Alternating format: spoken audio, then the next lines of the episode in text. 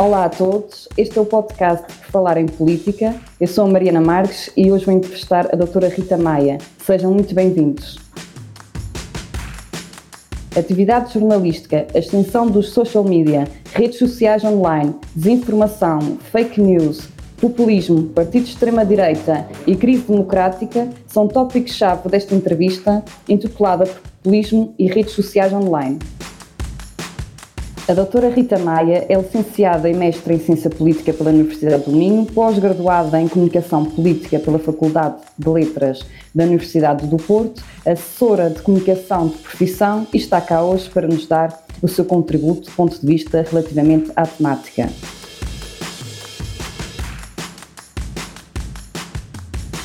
Boa tarde, Rita. Boa tarde, Mariana. É este considerado um tema atual? Explique-nos o porquê. Eu acho que, de uma forma geral, seja na, na esfera da comunicação, da política, tudo o que tem a ver com redes sociais acaba por ter uma atualidade muito, muito latente. Um, e, e, a comunicação política, neste, em particular, uh, estes novos partidos que começam a chegar à esfera política, não fogem a esta tendência das, das redes sociais. E, e devo até parabenizar-vos, à JS Açores particularmente, por termos esta discussão hoje, num ano em que já tivemos um ato eleitoral e iremos ter uh, ainda outras autárquicas mais para o final do ano, e portanto acho que até acrescenta aqui uma certa pertinência a este tema de, do podcast de hoje. Que crise atravessa o jornalismo profissional? Estarão as redes sociais a transformar o jornalismo? Sendo que no teu ensaio sobre o populismo inicias uhum. uh, a redação sobre este tema. Uh, eu não diria de todo que as redes sociais causaram uma crise no jornalismo. Antes que a crise do jornalismo pode ter tido um, um, papel muito importante agora na forma como as redes sociais estão a ser usadas, em detrimento até destes mídias tradicionais, que subentenda-se a imprensa escrita, a rádio, a televisão. A crise do jornalismo é um tema em si muito alargado, engloba muitas outras temáticas e outros subtemas, em que aqui a ascensão das redes sociais como veículos uh, de uma mensagem política é apenas uma fatia desse bolo que é a crise do jornalismo. Curiosamente, há aqui um ano, que é o ano de 2008, que acaba por ter, por ter um marco muito, muito importante, porque é, por um lado, um despoltar de uma crise económica, a qual estes mídias tradicionais uh, não, são, não são totalmente alheios, não é? E, portanto, nessa crise económica, assistiu-se ao emagrecimento das redações, um, um bocadinho até à desprofissionalização do papel de um jornalista, e, e por outro lado temos a eleição de Barack Obama, que foi a, por, e é reconhecida por muitos autores da comunicação política como uma campanha eleitoral que vi, tendo assente, tendo sido muito assente no uso das redes sociais à época, acaba por representar aqui uma viragem uh, na comunicação política. Portanto, este ano, o ano 2008, acaba por ser aqui, ter aqui dois sentidos e, e, e ser aqui um virar uh, de uma nova página. Portanto, eu não diria que as redes estão em si uh, a provocar essa crise no jornalismo, há aqui vários, há um conjunto de vários fatores que acabam por por em última instância um, assistir-se aqui a uma substituição daqueles que seriam os canais tradicionais que um político ou que um partido utilizaria e que acaba agora aqui por, por utilizar um, estes novos mídias, que são as redes sociais e os blogs, o YouTube e toda esta esfera mais online. Mas, de certa maneira, o jornalismo tradicional foi prejudicado pelo, pelo aparecimento das redes sociais. Sim, prejudicado. Um, a, a, o aparecimento das redes sociais muda, muda muita coisa, mas para este tema em particular, muda a forma como nós consumimos a notícia, porque em vez de estarmos agarrados à televisão ou à rádio ou ao jornal escrito, temos aqui canais online que nos permite aceder a conteúdos noticiosos, mas muda também a forma como um jornalista produz a notícia, não é? Portanto, cada vez mais é frequente vermos posts de Facebook citados em, uh, em conteúdos noticiosos. Portanto, temos aqui estas duas, estas duas vertentes. Ao acontecer isto, claro que se eu sou, sou dirigente de uma campanha eleitoral ou se estou a dirigir um partido, vou também procurar esses canais. Mas o jornalismo, por exemplo, sempre esteve muito aliado ao poder político. Historicamente é uma temática polémica. Não considera que o jornalismo tem que repensar o relacionamento que tem com o poder político? No sentido que o jornalismo, de certa maneira, antes das redes sociais, já era descredibilizado enquanto parte responsável da desinformação. Sim, uh, não tanto, acho que mais agora. Uh, o que acontece é que antes desta ascensão dos, das redes sociais, o, o, jornalismo em si, o jornalismo tradicional, tinha um poder de escrutínio junto do poder político, que agora deixa de ser tão frequente, diria assim.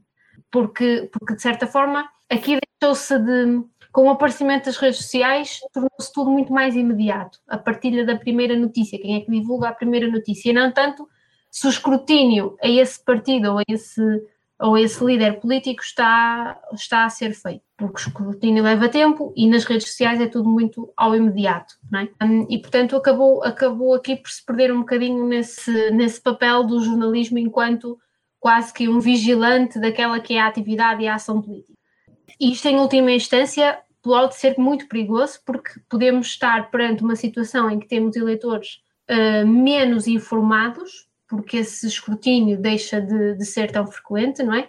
E que pode, pode levar, isto sempre em, em última instância, a tomarem decisões, nomeadamente na, no momento do voto, menos pensadas. Um, dito isto assim de uma forma mais, mais simples. E, portanto, isso é, é uma, uma, uma situação perigosa, sendo que este imediatismo das redes sociais também traz outras palavras-chave, por assim dizer, que já estão a começar a ser um bocadinho conhecidas por todo o lado.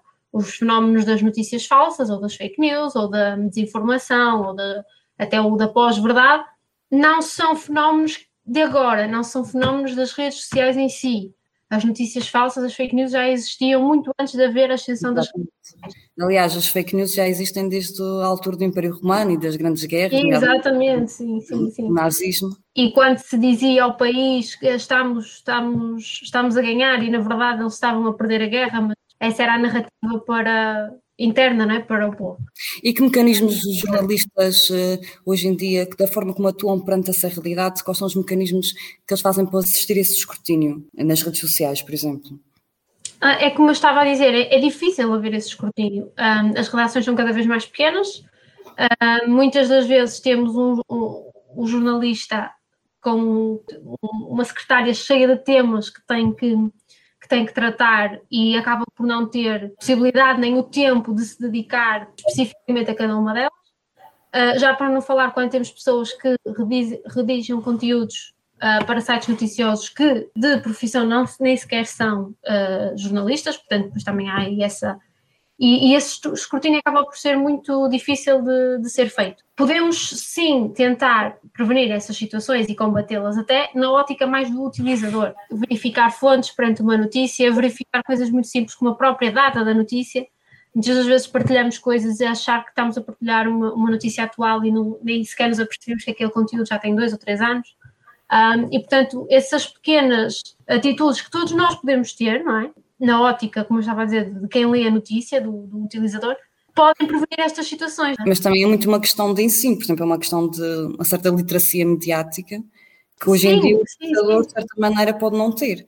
Uh, antigamente, por exemplo, imaginemos três jornais, uh, um podia fazer uh, fake news, por exemplo, na, na, altura da Sun, dos Estados Unidos, houve uma, uma história sobre civilizações alienígenas na Lua e que foi um sucesso na altura mas que tinha outros dois jornais que comparativamente davam uma certa credibilidade, ou seja, o jornalismo tinha um compromisso entre o, o, o que divulgava junto das, das pessoas. Hoje em dia, com a globalização, com a, com a divulgação cada vez mais rápida e veloz das, das redes sociais e da, da comunicação, uh, perdeu-se um bocado esse ponto de referência assim credibilizante, digamos assim. Uh, o que é que acontece hoje no, no, utilizador? O que é que ele pode fazer uh, para ter uma, uma leitura mais acuidada? Devemos, devemos verificar as fontes, devemos questionar que entidade é esta que estamos a ler, qual, qual, qual o intuito deste site, deste blog, ou até mesmo desta pessoa que partilhou este post a partir eh, inocentemente, mas devemos sempre ter este, este sentido crítico perante aquilo que nos é, nos é mostrado e, e aquilo que, que, está a ser difundido. um, e, e, questionar esse tipo de situações, o autor, a data, a fonte, que credibilidade tem este, este site, por exemplo. Um, é, é, são situações que às vezes parecem um bocadinho uh, rudimentares, mas que podem efetivamente fazer a diferença. Uh, esta semana aconteceu uma dessas situações. A dada altura, difundiu-se nas redes sociais uma tabela do desconfinamento que partilhou uh, sem, sem, sem questionar-se, muito provavelmente, não é? Uh, se a fonte seria, seria credível, se, se aquilo efetivamente tinha, tinha sido uh, divulgado pelo governo, e depois vemos que efetivamente o governo teve de fazer uma nota à comunicação social a dizer que, aquele, que aquela tabela não era, não era verdadeira, não é? E, portanto, apelava que não difundissem mais essa mensagem. E, portanto, essa, essa, essas são atitudes que todos nós podemos e devemos ter uh, para combater precisamente estas notícias falsas, a desinformação, uh, que em última instância prejudicam sempre os nossos regimes democráticos. E além do mais, o conceito de fake news está em constante mutação, ou seja, desde o Donald Trump, que fake news são verdades inconvenientes, digamos assim. Sim, Trump por si só uh, popularizou muito este, este tipo de tudo para ele todo, todo, qualquer escrutínio que um órgão de comunicação social fizesse ao seu trabalho ou ao seu discurso, para ele já era logo intitulado de, de, fake news e ele usou esse conceito como, como uma arma na sua mensagem e acho que até é penoso para o próprio conceito em si ele tê-lo feito. Mas, no fundo, ele abarcava, para ele qualquer coisa era, era fake news e, e e não, não existem só fake news. Uh, aliás, eu acho que esse até é o mais fácil de desmontar quando estamos perante uma notícia falsa. E o que é que acontece no processo de pós-verdade? É, é quando eu tenho um facto ou uma informação que não tendo uma verdade factual ou objetiva, eh, de tanto que repito esta mensagem, ela acaba por se tornar em si eh, verdadeira mesmo que não esteja devidamente fundamentada. Um, isto é também uma arma desse, desse discurso, uma arma também cada vez mais vulgar, e esta mais difícil de desmontar perante o utilizador.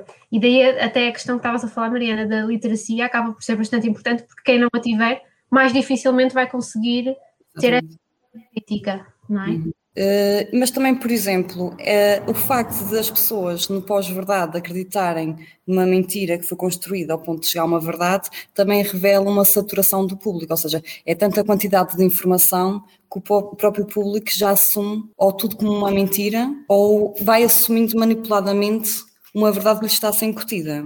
Sim, por isso é que eu acho que é muito importante esta eh, uma questão que, que existe em quase todos os setores, se não mesmo em todos os setores da, da nossa sociedade e ainda não chegou à esfera das redes sociais, que é a questão da regulação.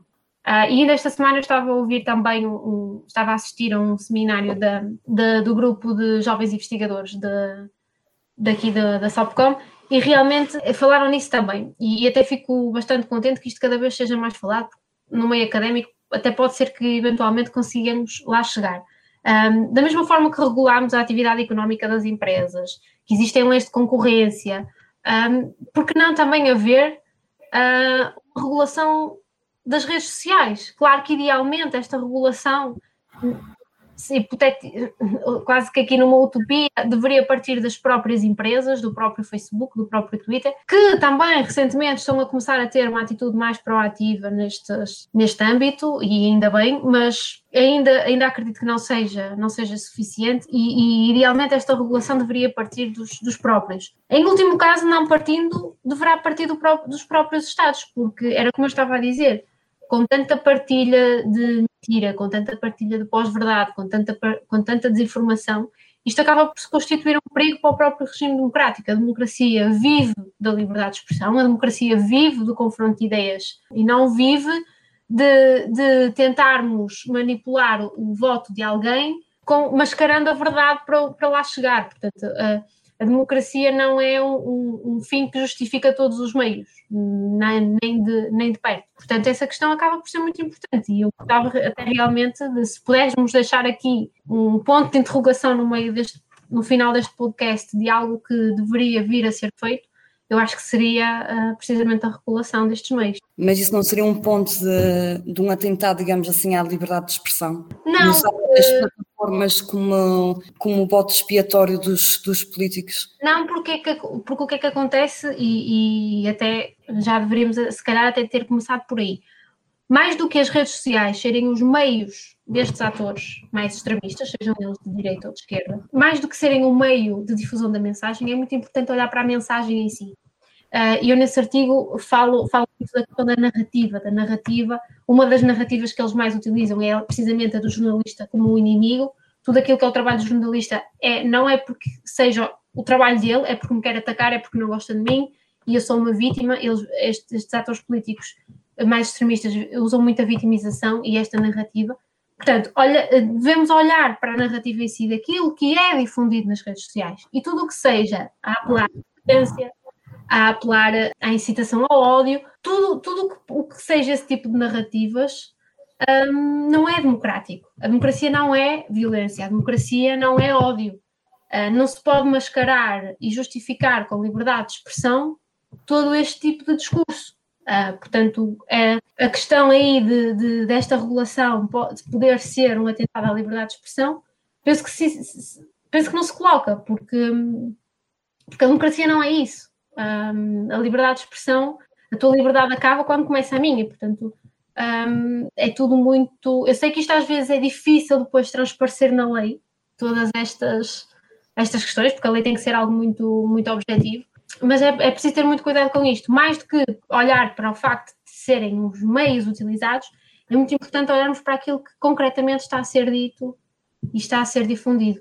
Isso sim pode representar um perigo, não a, não a utilização das redes sociais por si, mas o que é efetivamente dito nesses meios? Uh, por exemplo, dos líderes populistas, uh, são os causadores de, deste processo de desinformação também. Uh, como se constrói a mentira da mensagem política populista e em que situações se verifica o sucesso deste método? Isso é uma pergunta de ouro, implicaria uma resposta de ouro, mas, mas eles, eles não, os, os líderes populistas para ser mais correta, não se trata de serem ou não impulsionadores da desinformação, mas isto é para eles uma ferramenta. É preciso olhar para estes, para estes chavões e perceber que para eles são apenas ferramentas de comunicação.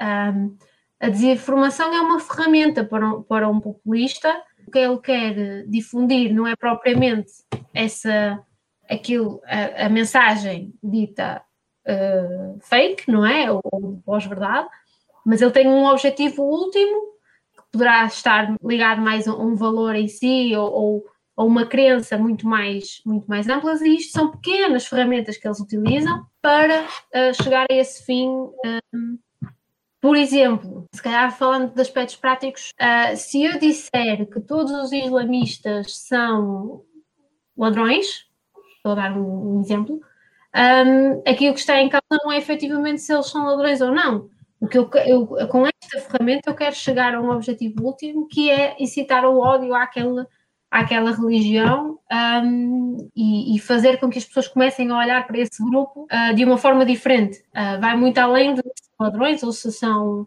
são corruptos, ou se são outra coisa qualquer.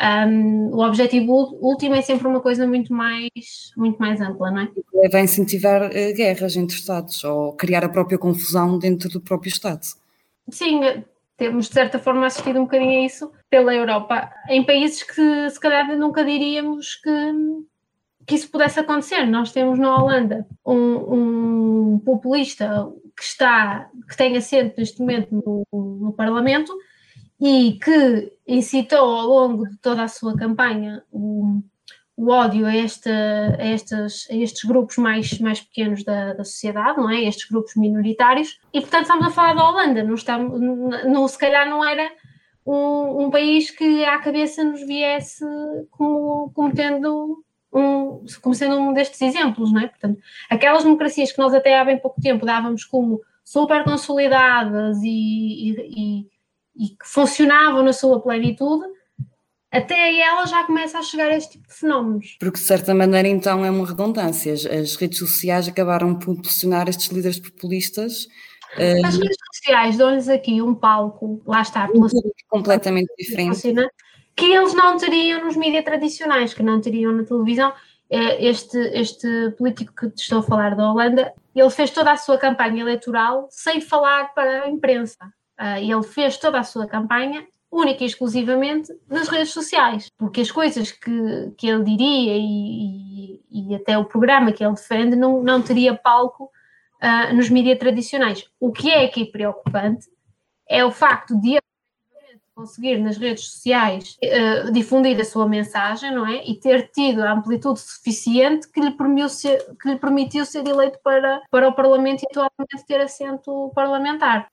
E em Portugal eh, já, já começa a ser alarmante o fator populismo comparativamente aos outros países? Sim, Portugal eh, durante muito tempo achou-se que, e, e, eu por mim, por mim falo que eu própria tive tive se calhar sempre, fui se calhar ingênua durante muito tempo em achar que Portugal estava um bocadinho protegido desses, desses fenómenos. E não estamos, de forma alguma.